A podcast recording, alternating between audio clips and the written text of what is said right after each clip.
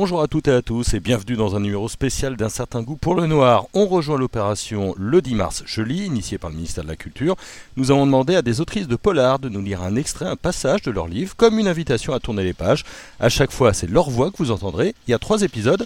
Dans ce numéro, par ordre d'apparition, Christelle Duchamp avec Délivre-nous du mal, Céline Dangean avec Matrice et Daniel Thierry avec Le jour de gloire. Bonne écoute à tous et à toutes. Nous avons déployé tous nos efforts pour aider Esther Mallory, pour l'écouter pour lui rendre justice. Le juge a d'ailleurs prononcé une injonction d'éloignement. Cette affaire était complexe et depuis sa clôture, pas un jour ne s'écoule sans que je pense à cette femme. Je comprends. J'espère juste qu'une grosse erreur n'a pas été commise. Thomas aurait aimé ne pas employer ce ton de reproche, mais c'était impossible. Envisager que l'appel au secours d'Esther ait pu être sous-estimé à cause de ses propos incohérents l'emplissait de colère. Malgré lui, il émettait des doutes quant à la façon dont s'était déroulé le dépôt de plainte et, à cet égard, il craignait le pire. Il avait déjà entendu des homologues masculins manipuler des femmes victimes de leurs compagnons. Cet homme risque d'aller en prison. Êtes-vous certaine de vouloir gâcher sa vie? C'est quand même le père de vos enfants. Ce genre de réflexion désarçonnait parfois la plus déterminée des plaignantes. Des exemples comme celui-ci, le commandant pouvait en citer des dizaines. Une phrase extraite d'une audition était d'ailleurs devenue virale sur les réseaux sociaux. Elle rapportait les propos d'un policier au sujet d'une femme agressée sexuellement dans le métro. Quand on a vos yeux, on marche en baissant le regard pour ne pas attirer celui des hommes. La culpabilisation des victimes de viol était une réalité. Ces femmes à qui l'on reproche leurs jupes trop courtes, leurs talons trop hauts, leur poitrine trop généreuse, leurs hanches trop girondes. Des excuses étaient régulièrement brandies pour excuser un viol, et, dans cette démarche de décrédibilisation fumeuse, nombreux étaient les complices, proches suspicieux, flics pourris, système juridique bancal.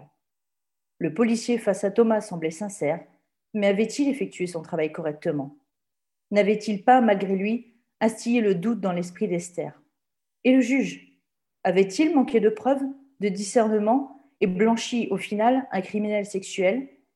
Si oui, cela signifiait qu'une victime avait été abandonnée à son prédateur. Une seule solution s'était alors imposée à elle, rendre justice elle-même. Le bruit, il se répercute à ses oreilles, assourdissant les cognements affolés de son cœur. Autour d'elle, le tumulte inattendu monte et se déverse, la terrifiant et l'enivrant à la fois, parce que ce prodigieux vacarme atteste qu'elle a réussi à s'enfuir. Cours elle se met à courir, en jetant un œil par-dessus son épaule. Il n'y a personne derrière elle. Elle n'aura pas d'autre chance. Ça, elle le tient pour acquis. Comme une bête blessée et traquée, elle avance au cœur du chaos qui enfle autour d'elle.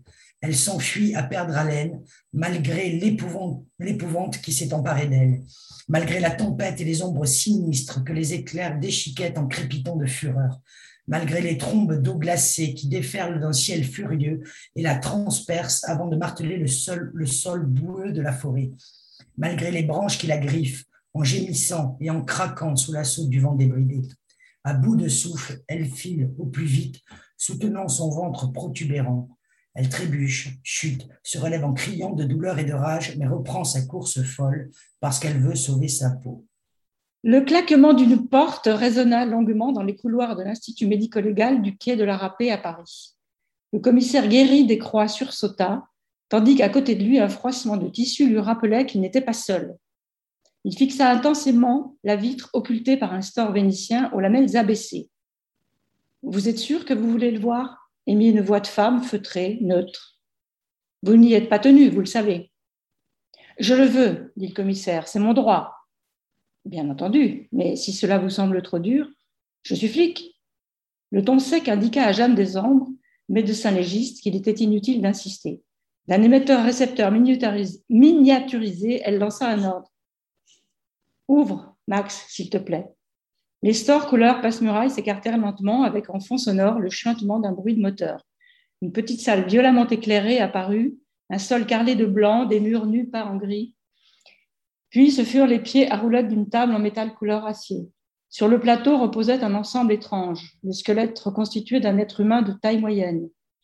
Une sorte de puzzle composé par un fou ou la nature morte d'un esprit dérangé.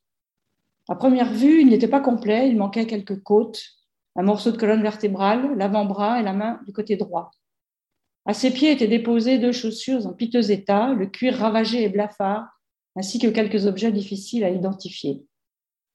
Le commissaire Guéry blêmit sous le regard vigilant de la femme médecin. Ça va? s'inquiéta-t-elle, tandis qu'il portait une main tremblante à sa nuque, caressant machinalement ses mèches d'un blond délavé qui dépassait de son bonnet de laine noire. Il ne répondit pas. Des images se superposaient à ce qu'il voyait de l'autre côté de la vitre, celle d'un corps décharné, démembré comme un jouet oublié dans une décharge publique, un visage couvert d'excréments et des orbites vides grouillant d'asticots, une bouche sans lèvres d'où sortaient des araignées et de gros vers noirs. Puis vinrent celles d'un garçon de 13 ans, les yeux cernés, couverts de bleu, tourmenté, qui l'appelait la nuit, le suppliait de venir le chercher, de le ramener à la maison. Les lèvres de Guéry formèrent un prénom. Après une éternité, le commissaire fixa Jeanne des ombres hagards. C'est pas mon frère, marmonna-t-il en lui tournant le dos et en s'éloignant sous ses grandes jambes, du pas heurté d'un ivrogne. Elle ne comprit pas ce qu'il voulait dire par là, sinon qu'à l'instar de nombre de familles dans le même cas, il n'admettait pas une vérité traumatisante. Le déni supplantait les résultats scientifiques, en l'espèce incontestable. Mon frère est vivant, il m'attend, gronda Guéry en disparaissant à l'angle du couloir, mais le docteur des ombres ne l'entendit pas.